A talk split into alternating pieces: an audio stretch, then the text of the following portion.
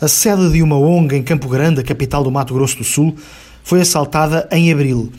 Os responsáveis pela Associação dos Ostomizados de Mato Grosso, que cuida de doentes que passaram por ostomia, cirurgia que envolve a abertura da parede abdominal, trataram então de reforçar a segurança com um novo portão.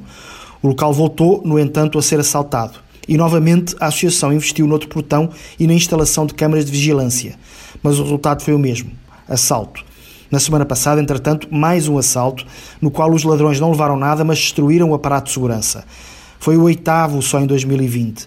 O apetite pela sede da ONG explica-se pelas doações individuais e de entidades, isto é, inúmeros eletrodomésticos, televisões, telemóveis, materiais de construção e outros bens lá guardados e publicitados nas páginas da associação nas redes sociais.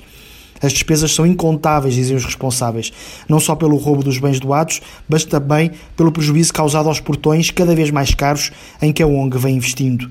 Vai daí, decidiram apelar ao coração dos ladrões após o segundo ou terceiro assalto e escreveram um cartaz no portão: Por favor, não voltem. Como não deu resultado, oito assaltos depois, pediram noutro cartaz ainda maior: Senhor ladrão, venho novamente pedir, por favor, ligue antes para evitar novos prejuízos.